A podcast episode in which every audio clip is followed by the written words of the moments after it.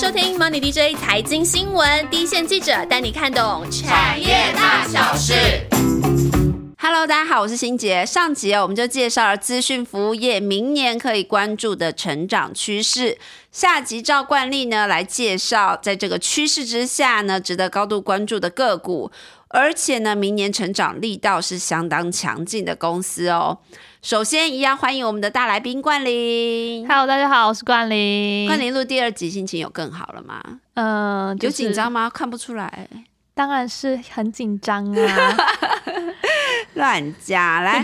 冠霖这一次呢，我们开会的时候已经讨论了，可以分出几个，因为支付业很多哎、四十几家公司哎、而且很杂，所以我们在那边精选，就是到底要介绍哪些个股的时候，也真是花了一番力气、哦。没错，他们真的是从什么帮人家架印表机，到帮人家架那种什么云端伺服器，都可以做。对对，所以跑这个线不容易耶。你等于要变成最后你很了解，很了解一间公司运作在资资讯服务上面需要哪些还在慢慢学习，当然可以跟大家分享一些小小的心得，这样子。，对，谢谢管理。嗯那我们这一集呢，要分几个大重点。第一个当然就是上集才提过，明年会高成长的一些资安族群啊，或者是 AI 话题，对不对？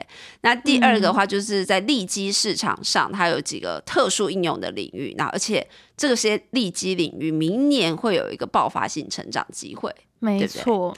第三个当然就是市占率很高啊，然后每年这间公司就是稳稳的一直往上成长，然后配息稳稳的往上，股价稳稳的往上，就是一些模范生宝宝。对。然后第四个的话就是我们聊这个族群不能不聊殖利率嘛，那有没有现在殖利率保护来说还有五趴以上，然后甚至明年其实公司营运是持续往上，这种值得关关注的公司。那冠霖我们就先从资安相关开始介绍。对，治安这个也是蛮多人看好的哦，因为嗯是现在是那个地缘政治紧张的关系。对，就是我们上集介绍过的，没错，没错，就台湾有这个护国神山、世界级的核心的晶片制造研发实力，所以台湾受到骇客攻击的频率非常之高、哦。嗯对，我们之前有看到统计说是全世界最高，在我们二零二二二零二三年的上半年，好像平均每家企业会遭受到三三千多次的攻击哦，。真的哦，对，非常夸张。哦，对，然后现在包含说数位发展部那个唐凤的，然后还有金管会都有一些政策推动，说我们的上市贵公司或者是我们其他中小型企业都要有这个治安的一些意识，然后说要做一些 SOC 的防，就有一些是必要性的规定，或者是有一些是推荐你做的治安服务。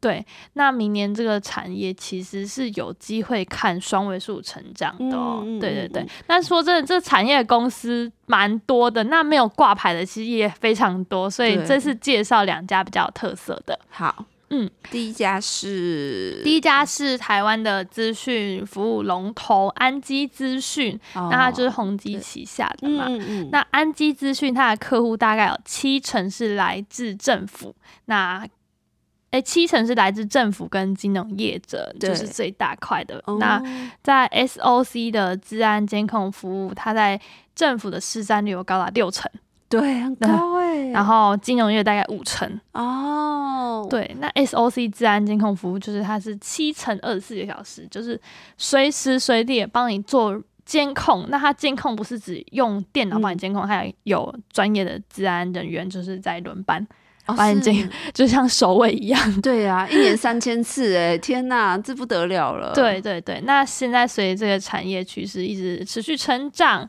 那他们的公司的发展策略就是说，我们现在不止在金融业跟大型的金融、嗯，大型的政府或金融这种大型企业而已。他们的发展策略比较像是我们现在还要去抢攻一些小型的微型企业，嗯然后去嗯他可能一开始微型企业他不可能跟你一次买比较呃比较贵的建制的产品嘛，对，他可能就先做一两次的小服务，那他在这个小企业当中抢下一旦一定的市占率之后，那小企业之后肯定会成长成大企业啊。对，那他们之后的营运规模会越来越扩大，这样子他可能觉得他在大的一些龙头企业上的市就是有占率也知名度了嘛。对，而且市占率也算是到一点蛮高的位置，所以现在中小型反而这个建制需求很很强。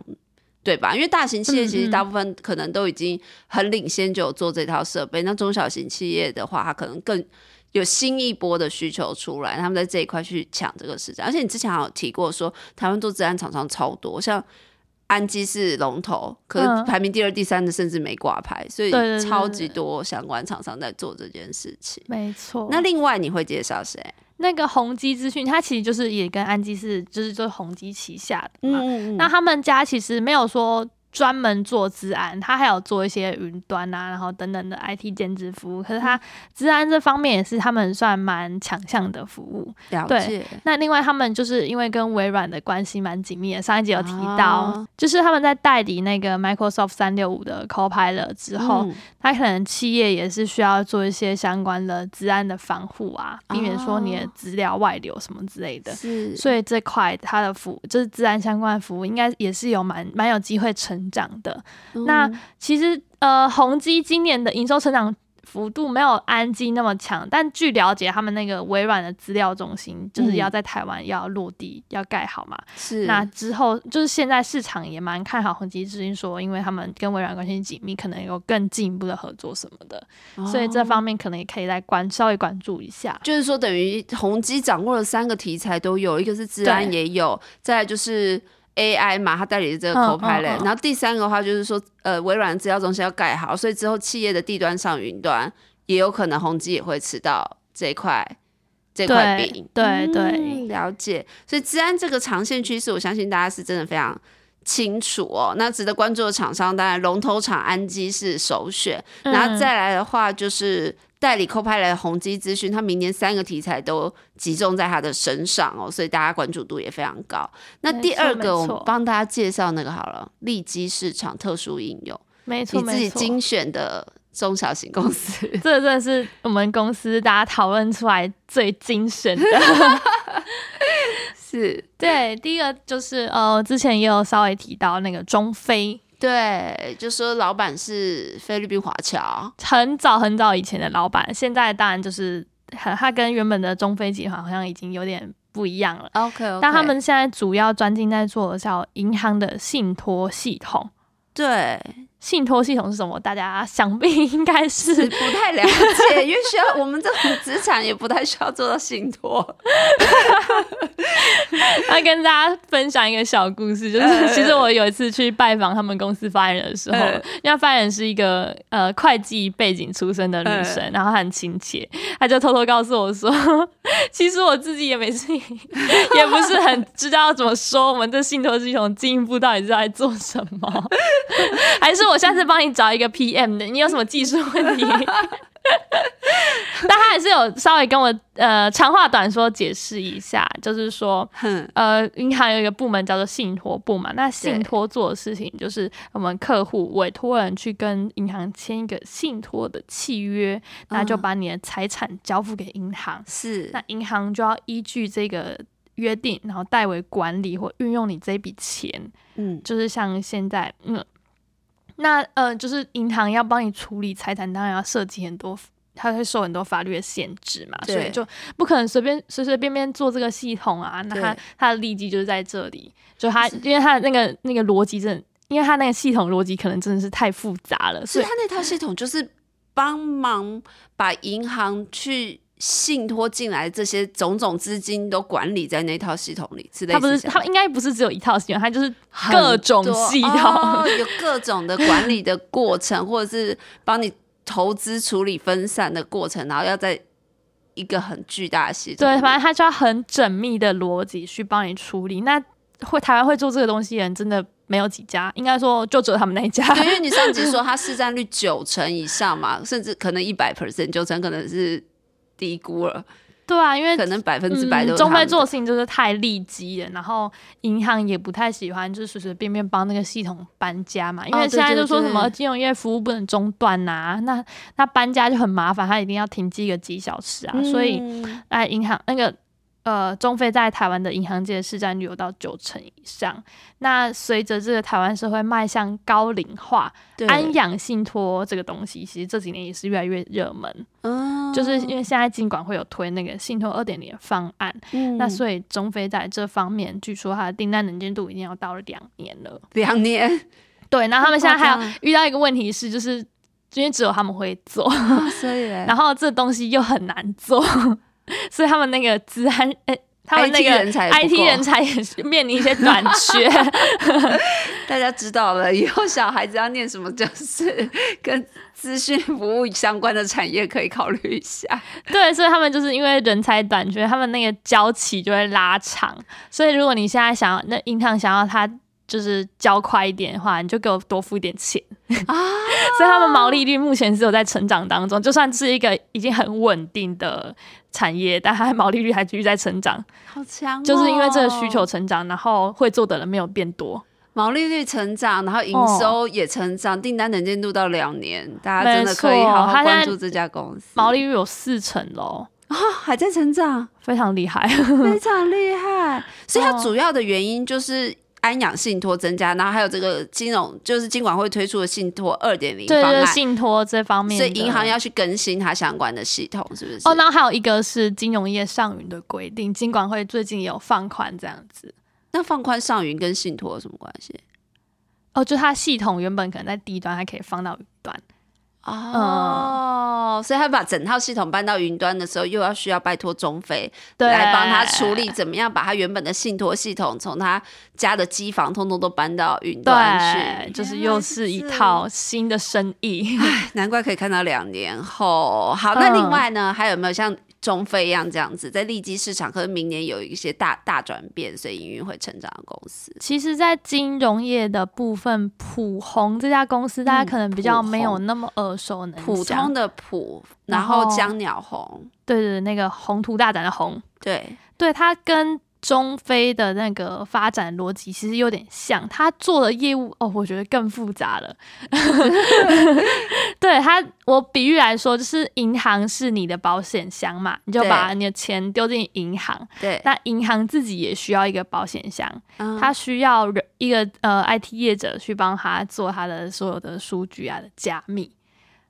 哦，对对对这跟治安不一样，资讯安全其实也有一点类似，可是它就是它这个技术不太像我们刚刚前面讲的什么 SOC 啊，嗯，不是做那种防护攻击、外在攻击，它是加密所有所有的数据。是对，不他就把数据给打乱啊什么的，然后给你一把钥匙，然后把钥匙藏起来，类似这一种的。啊对对对，保险箱的保险箱。嗯嗯嗯嗯，那就是这那这个感觉是很稳定的的公司啊，因为该建制这套保险系统的银行一定同金融体系一定都建立好，为什么明年会有大成长？就也像刚刚提到的是我们的治安要求法规规范越来越严谨了嘛，那而且。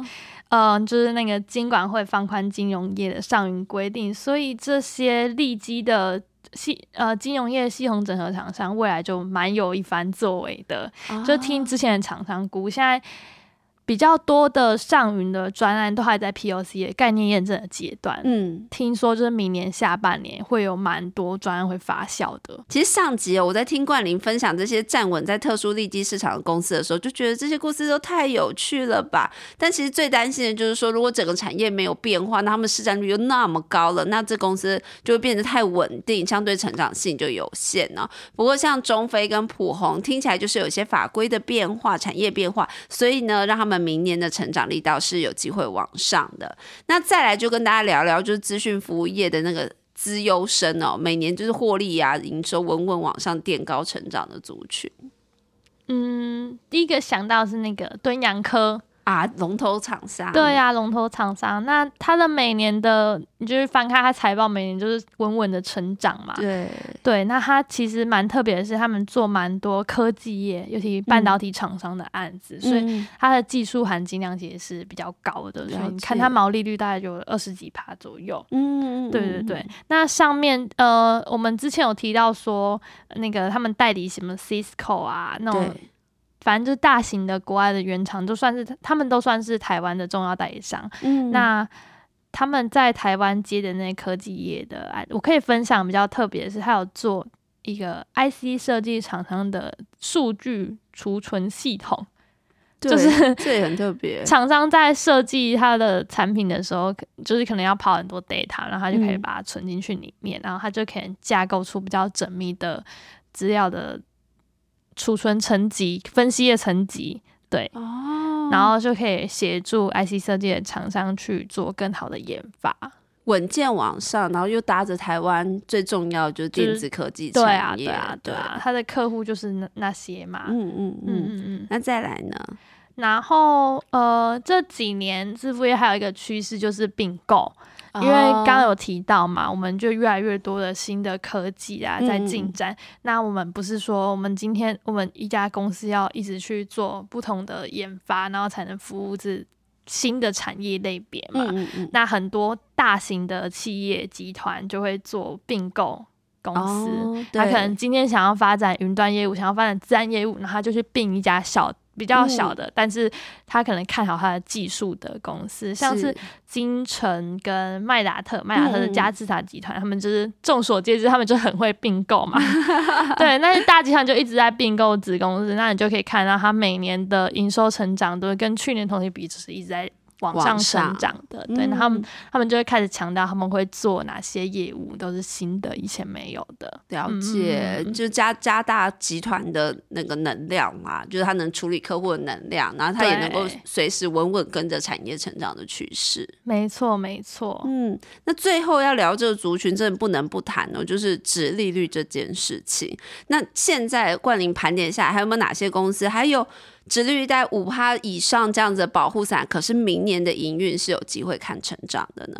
嗯嗯嗯，大家就知道我们今年资服业有 股价有涨一波。对，没错。所以我那时候以为冠霖会挑不出来，没有想到他还是给了几个选项。还是有一些公司它的呃。殖利率是还保持五趴以上的，例如说像资通、嗯这家公司，其实我自己接触起来，它的感觉给人蛮低调的，就是他们觉得他们做的东西没有太大的起伏啊，就是每年还很稳定，但他们还是很客气的说，就是他们就是介绍他们就是在做 ERP，、哦，对，就是帮企业建制那个呃管理系统。对对，嗯。管理系统，那他们就蛮呃稳健的。那配息率我我我帮大家查一下，大概 都稳定在八成左右。然后嗯客户就是也是很不错的那种银行金融业，了解，所以明年看起来营运是稳稳的，然后今年目前换算下来，殖利率应该都还有八趴，呃，都还有五趴以上。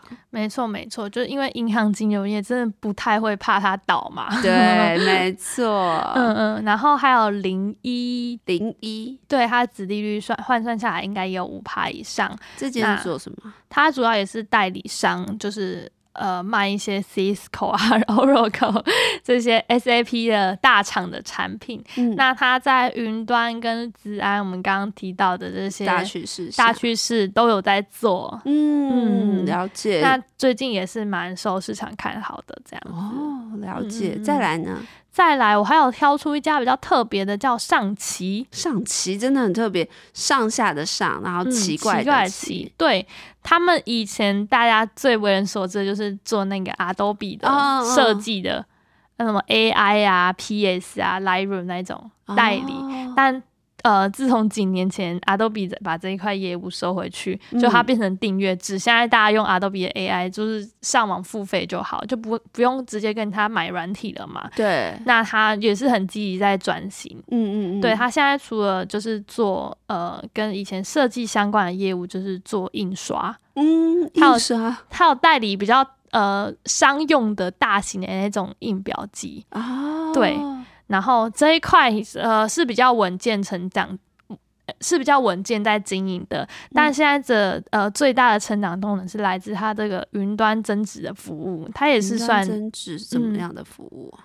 呃就是有点类似说我们刚刚提到的那个什么依云股啊，嗯他们是帮你上云，然后做维运嘛。那他们的云端增值可能是他帮你去检测你现在这个企业使用的云端的效能，帮你去做优化。就你可能原本要用呃，我随便举例，哈，你可能是要用。你可能要一百 G 的云端的那个嗯容量，但他现在就帮你优化，说你去你你的系统去怎么改怎么改，然后就可能现在只要用到八十 G 的容量。哦，原来是这样，所以他们特别在推广这一块增值呃云端增值服务，对，对对对。然后他们公司一直在强调说，因为云端这一块算是订阅式的服务，那它就可以保持一个比较。很长性稳稳固的收入去支持整个公司的营运成长，那加上云端这一块的需求，未来当然是不会减少，一定会越来越增加的嘛。所以呃，明年的话也是蛮有一些表现机会的。OK，所以直利率仍然保持五趴以上，明年有些表现机会的，冠理是帮我们整理出资通。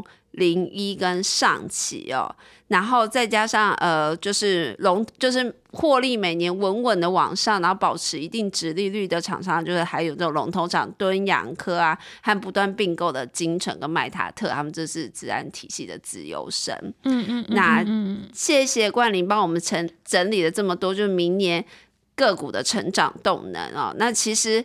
要观察资讯服务产业的个股是不是要进入成长期了哦？是不是要进要一个体质大转换了？除了上面提到一些趋势之外，冠霖其实有几个独家观察的美嘎跟大家分享。对我们其实呃，在上集有提到说，系统整合厂商他们有蛮多不不一样的业态嘛。对，没错，很复杂。没错，那你可以看毛利率，就可以大概知道这些厂商是在做些什么。有些毛利率是一个很大的关键。对，他可能如果毛利率大概落在十几趴，那他可能就是做代理的服务比较多。代理就是你把原厂的东西引进台湾，再转给下游，再转卖一手，那中间赚那个利差，大概就是。十几趴的毛利率，对对。那如果自己有在做一些软体的话，就它比较利基一点，它就相对有竞争力。它甚至在毛利率可以拉到四十几趴，像我们刚刚那个中中飞，而且还一直在成长哦。对，因为它这个市场的地位就很巩固，还有那个不可取代性。对，没错，没错，没错。所以我们看到厂商是说，它的毛利率开始有一些跳阶了嘛？这时候你们就会特别关关注这家公司，没错，因为老实讲，这个支付业毛利率平常是不太会有什么大起大落。的，它可能三十几趴，就是每一季都三十几趴给你，每一季都三十几趴给你。那因为他们就是做这个很稳固的产业，他就是一直赚后续的维运收入，然后可能。这一期有几趴的是做建制，比较大型的建制收入这样子。嗯，那如果有变动，所以我们就会很关注它毛利率的变动的原因是什么？它可能是代理了什么新的产品啊，或者是说他们接到了什么样的案子，然后这案子的技术含量特别高，嗯，那我们的毛利率就是拉高这样子。像是我们可以观察到最近毛利率比较在变动的是那个麦达特嘉士达旗下的，是因为它就是靠整并蛮多不一样。的业态就是它的毛利率从一开始从呃，它原本名字叫巨硕嘛，这家公司它是被嘉士达并进来之后才变成麦达特的。它毛利率原本只有十趴左右，那它就是在一直在做着营运体制的调整，到现在的毛利率已经到十六趴了。哦，对，那它往二字头迈进，没错没错，他说目标是二字头这样子。嗯，那它就是因为它并的公司都是含金量相对比较高的公司了，所以他才能够做这样子的的变化。嗯，想必是的。了解，所以第一个观察重点是毛利率的变化，那第二个重点你们会看什么？我觉得也可以看一下他们公司在代理产品的一些策略。嗯嗯嗯嗯，就像看看像我们 Morning DJ 的财经资料库都有帮大家整理的非常清楚。你就是看那个是不是？当然要做好。那个功课的话，我觉得最方便就是去看那个 Money 约财经资料库。对，那真的很方便，我也都会看。就是这个公司比较少接触的时候，瞄一下，瞄一下。我们资料库就帮大家整理说，这每一家厂商代理的产品组合有哪些，嗯，然后就可以看一下它是不是符合我们目前产业在成长的大趋势。嗯嗯。例如说，现在 AWS 啊，那 Google 的云端系统在崛起，AI 相关的东西在崛起。对。那这些厂商他们是。是，就是这些原厂的什么等级的合作伙伴。哦，对，什么等级的合作伙伴？就他们在官网上都会写，就是如果有人拿到非常厉害的合作伙伴，什么精英级啊，他们都会自己很认真的发新闻稿告诉大家。假如 说我是不一样等级的，我不是只是一个普通的代理商，我是有一定 level，有一定紧密的关系度的。没错，没错，就是他如果等级越高，代表说他们越了解这个产品要怎么操作、怎么使用，可能会提供客户更。好的服务，对，那他可能就会打下更多的市场这样。那再来的话，呃，除了看代理的产品跟代理趋势，以及你在原厂的那个地位、地位、代理地位何在之外，你要怎么？就是你们还会怎么看？就是这么多咨询服务产业这的公司中，哎，怎么去挑出体质啊，或者什么？你们还会观察哪一个数据？其实我觉得对投资人来讲呢，投资致富业应该比较多还是在看它这个长长线的投资对价值对嘛。毕竟他们就是我们刚刚讲的比较相对稳定，但是又是会默默地成长。没错，对，所以看 ROE 的话，应该是蛮呃重要的指标。是你要找出一个体质好的公司。它体质好，然后又可以给你一定的回报，这样对子。，没错。所以观察支付业的长线动能，我帮大家整理一下。如果看到毛利率开始朝好的方向优化了，那或者是说公司的呃代理产品呐、有搭上产业潮流的趋势，那甚至它的在代理商的角色地位上有做一些提升哦，其实都可以关注后面营运的变化。那当然，稳健型的投资人就要关注这个支付厂商 ROE 的表现。好，然后支付产业的虽然说它不像制造业哦，就是会每月啊、每季啊在那边起起伏伏对，冠霖有说，就是说通常他们公司一年给你更新一次展望，那大概这这一整年就是差不多照着这个展望稳稳的走，差异不会太大。那但是这这个产业这几年就是有很多新技术啊、政策啊，或者一些社会情势发展的变化，所以就变成一个就是很有。酝酿潜力的这种成长股哦，所以大家可以好好的关注一下这个新的产业。那最后当然要进入我们最爱的回复留言时间，冠霖这一次要陪我一起回复留言。好让觉得在十一月底的时候留言说，一开始听真的是认为在介绍苹果的重要，普及化之王真的取得很好。回归这次的重点还是轴承啦。我们上次有提到，都过了一年，最近看到前讲过这个节这个题目，对，它那个轴承的股价就反映上去了。是那的，非苹果品牌对折叠机的用心渐渐发酵，老大苹果如果参战，那真的是带动整体发展的机会，而且，是介绍了好多台湾轴承厂都有配合的厂商，超仔细。没错，拜托我们银子可能轴承界小霸主。那下集对于 P 的成长空间也有很多想象，对于每个公司经营的方针你介绍得好仔细，真的很值得学学习。哎也谢谢 Ron 对我们的支持。没错，我们很需要像这样子的支持鼓励。银子若看到你这一集这个留言，一定会很感动的。没错，谢谢 Ron 娟。对，然后再来的话是皮公主，快点快点快点，大家都想听到你的声音。皮公主说：“我们 Money DJ 产业研究室超务实、超赞，FB 也追踪起来，追踪一下，追踪一。下。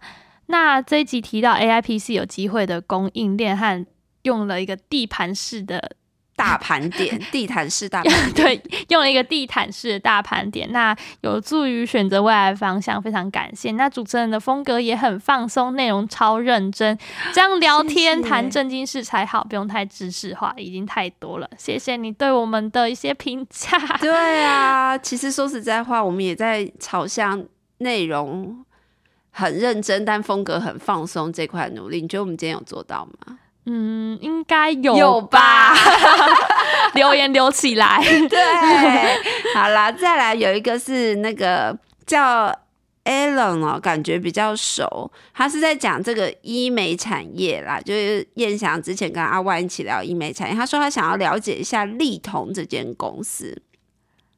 那我们有问一下，我们其实主线记者就是我们的燕燕然后他有稍微提一下丽彤，他说丽彤在保健品行销是真的很有一套，可以创造很稳定的现金流。那他在策略联盟的医美诊所也有一定的规模，不过因为这档公司还在新贵哦，然后近期还有一些组织架构调整，那投资人先关注一下经营团队接下来的方向跟变化，再再再去做决定啦。嗯嗯嗯嗯嗯嗯嗯。然后最后还有这个 lecture 呢？lecture Lex Chen 零二六七，对，他在十二月的，对，他说含金量超高，了解了很多产业，应该讲我们 AIPC 哦，可以寻找投资机会和标的，感谢。好啦，冠霖，赶快帮我们催票一下，他们都得到了这么多留言，没错，赶快帮我们留言留起来。对，希望我们下一集的主持人在回复留言的时候要回复十分钟才会停。那这集就谢谢冠霖，也谢谢大家。我们下次见喽，拜拜，拜拜。